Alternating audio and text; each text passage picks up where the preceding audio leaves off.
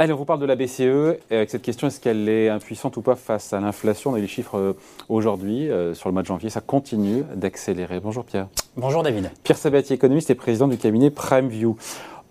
Euh, on est à 5,1% d'inflation. Ça mhm. continue d'accélérer. Les chiffres sont sortis ce matin, chiffres préliminaires. donc ça accélère. Ça accélère aussi en France, en zone euro. Euh, on voit que la Fed, euh, elle est engagée dans un mouvement de relèvement de taux. On a compris qu'en mars, il y aurait un premier relèvement, mhm. a priori de 25 points de base. La BOE, la Banque Centrale Anglaise, a déjà fait un petit, un, petit mouvement. On a le sentiment que la plus, elle est très conciliante, la Banque Centrale Européenne. Parmi toutes les grandes banques centrales, c'est la plus conciliante. Après, nous, on n'a que 5% d'inflation, là où les Américains ont 7. Ceci explique peut-être cela aussi. Hein. Oui. Elle, est plus conciliante que les autres ou pas?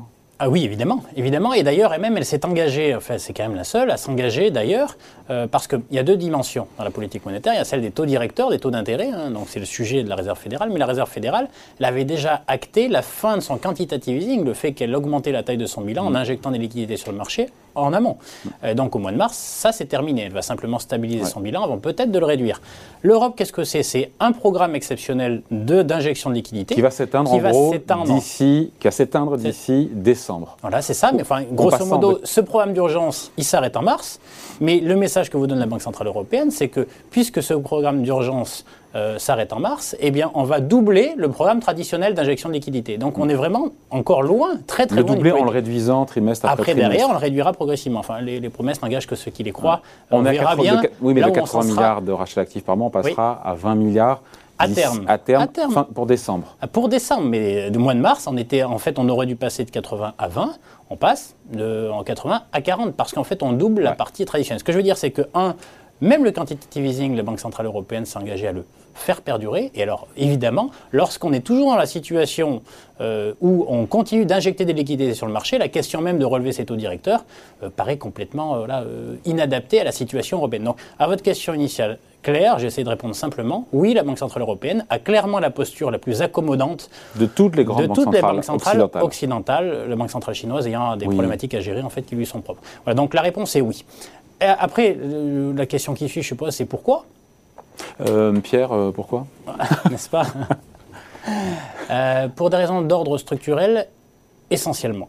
Pourquoi? Parce que déjà, un, la problématique d'inflation que vous évoquez jusque-là, déjà, elle est moins vraie qu'aux États-Unis. C'est le premier point, parce que nous avons des économies qui sont un peu moins cycliques aussi. Mm. Deux, elle est aussi liée à des effets de base, on l'a déjà évoqué ensemble, euh, très artificiels, comme le relèvement de la TVA en fait en 2021. En Allemagne. Pas en Allemagne, donc qui a un petit peu mm. boosté aussi les prix de l'inflation. Euh, deux, nous sommes face à des problématiques structurelles en Europe, euh, notamment celle du vieillissement des populations. Et ça, c'est un impact assez important, il faut l'avoir en tête. C'est-à-dire que quand vous avez une population qui vieillit, qui vieillit beaucoup, ben, qu'est-ce qui se passe? Ça veut dire que la proportion de gens qui sont des rentiers dans votre population qui ne sont pas au travail a naturellement tendance à croître.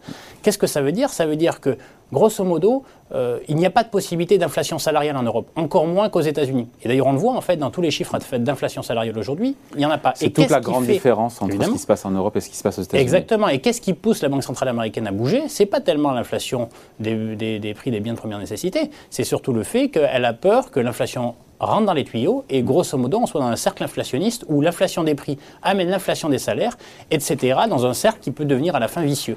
Aujourd'hui on en est très très loin en Europe, on a certes augmentation du CPI, de l'inflation des, biens des prix des biens de première nécessité, énergie, alimentation, transport, euh, logement également, mais on n'a pas du tout de traduction sur les salaires. Donc effectivement, quand Christine Lagarde dit que pour nous c'est pas un sujet, elle a raison, c'est pas aujourd'hui un sujet d'inflation salariale. D'autant qu'elle n'a pas la main et c'est compliqué quand on a une inflation qui est importée, Bien sûr. sur encore une fois, Exactement. il y a les prix d'énergie, les problèmes euh, d'approvisionnement, les dérèglements encore une fois des chaînes logistiques. Hmm. On se dit qu'on ne voit pas encore une hausse de taux de la BCE ben, pourrait atténuer cette inflation importée, sauf à tuer la croissance. Ben, nous avons, nous, enfin, nous ne cessons en fait de, de, proclamer en fait ce, ce constat, c'est-à-dire que utiliser une restriction de la politique monétaire lorsque l'origine de l'inflation vient d'ailleurs, c'est s'auto-mutiler.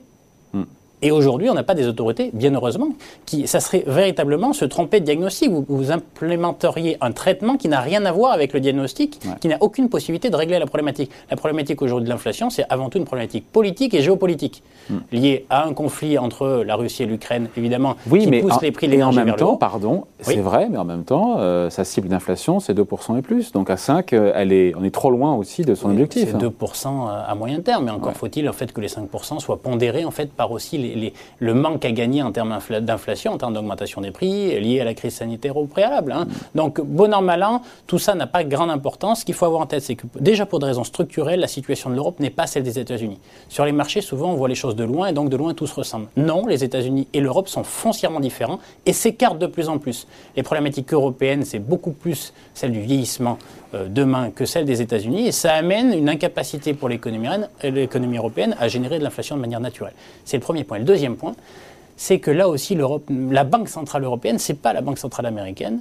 Pourquoi? Parce qu'elle a à gérer une problématique qui, qui est inédite dans le monde, qui est celle, et elle ne le dira jamais, de, la, de sa capacité à maintenir l'écart de taux d'intérêt entre les pays de la zone euro. C'est un sujet politique aujourd'hui. Là où, pardon, je vous coupe, là où hmm Christine Lagarde s'était un peu rétamée en disant que sa mission n'est pas d'écraser les spreads, euh, les écarts de taux entre les pays. Et une, mais bien semaine après, il y avait le plan d'urgence pandémique, elle avait largement corrigé le tir. Mais oui. Mais sans pouvoir le dire, évidemment. évidemment, c'est un message officieux.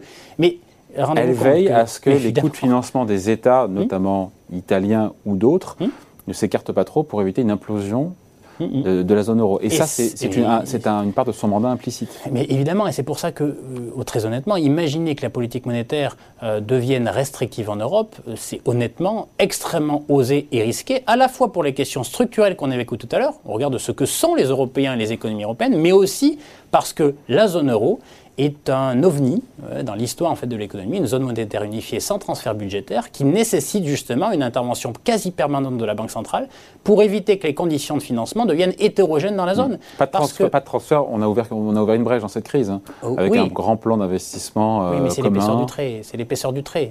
ça ne règle pas les problématiques de déficit structurel entre pays. Oui, mais quand vous regardez bien, euh, prenons l'exemple de la France, c'est intéressant. Euh, le déficit commercial aujourd'hui de la France, il repose essentiellement sur quoi? Pas euh, à son manque de compétitivité vis-à-vis du reste du monde, de la, Chine, mais essentiellement des pays de la zone euro. et donc quel rapport avec mais donc, ça veut dire que les déficits structurels n'ont pas eu tendance en fait à se résorber dans le passé, encore aujourd'hui. Ils, ils n'ont cessé en fait de grandir. Ces déficits structurels entre ce déséquilibre entre pays font que l'absence de transfert budgétaire suffisant pour les rééquilibrer rend obligatoire l'interventionnisme de la Banque centrale. Et d'ailleurs, comprenez bien que les messages qu'elle nous donne, c'est-à-dire que le fait qu'on enlève le plan d'urgence, le quantitative easing, donc d'impression monétaire, d'urgence, mais on quand même on prend, euh, on prend bien garde à, continuer d'injecter, à doubler le programme traditionnel. Exactement, on, le double. Ça veut dire quoi? Ça veut dire qu'en fait, ils y vont avec des pincettes. Ils ont bien conscience que, attention, on va déjà enlever une partie, regardons ce qui va se passer sur l'écart de taux, parce que regardez, aujourd'hui, les taux souverains allemands, ils sont à zéro, un peu moins, un peu négatif. Les taux français, 0,3. 50 points de base. Non, non, on est à 45. 45 points de base. Très bien. Bon, parfait. Euh, c'est les ordres de grandeur qui m'importent. Donc, au-delà de 1% euh, sur l'Italie, mais d'ores et déjà, vous n'avez pas les mêmes conditions de financement en, Italie et en Allemagne.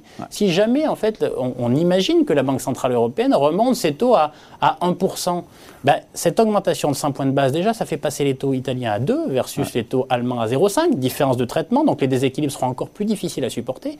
Et vous pensez bien que si on passe de 0 à 1 sur les taux directeurs, en réalité, l'écart de taux entre les taux souverains italiens et allemands ne, ne cesseront de se creuser, ce qui fait que vous êtes en situation où la Banque centrale, par une action, en gros, elle a les pieds, les, pieds émaillés euh, aujourd'hui et elle n'a pas d'autre solution que rester accommodante. Donc, ça, ça, poserait une question fondamentale sur la nature même de l'euro, sa qualité à terme et le crédit que les investisseurs internationaux lui apporteront. Par rapport au sujet du jour, à savoir est-ce qu'elle est oui ou non impuissante, la BCE, face à l'inflation, puisque c'est de l'inflation importée La réponse est oui elle est totalement impuissante. Je le répète, augmenter ses taux directeurs aujourd'hui, ça serait de l'automutilation. Quand on a une économie aujourd'hui qui a à peine retrouvé son niveau d'avant-crise, parce que tout le monde en fait pérore sur les, chiffres de croissance 2021. Vu d'Allemagne, Madame Lagarde, c'est Madame Inflation. Hein.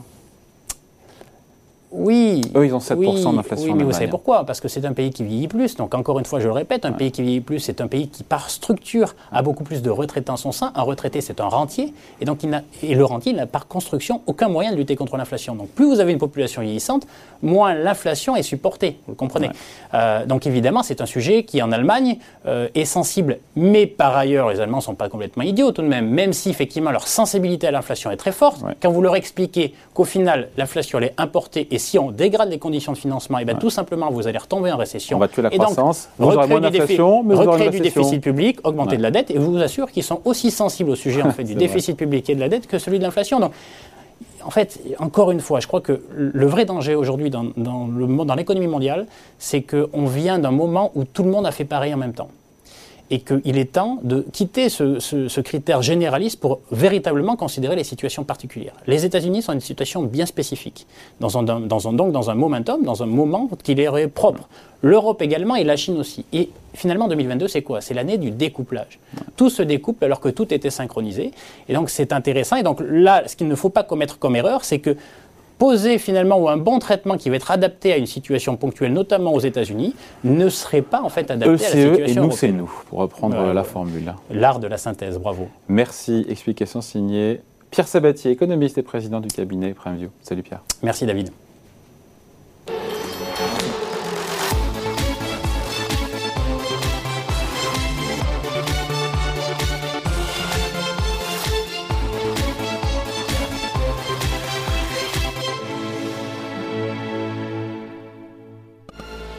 Midi 37 sur Boursorama. Merci d'avoir été avec nous. C'est la fin de votre émission, c'est la fin d'Ecorama. Demain, on sera avec euh, notamment Jean-Claude Trichet, puisque demain, on sera euh, en jour de BCE, première réunion monétaire de l'année pour la Banque Centrale Européenne.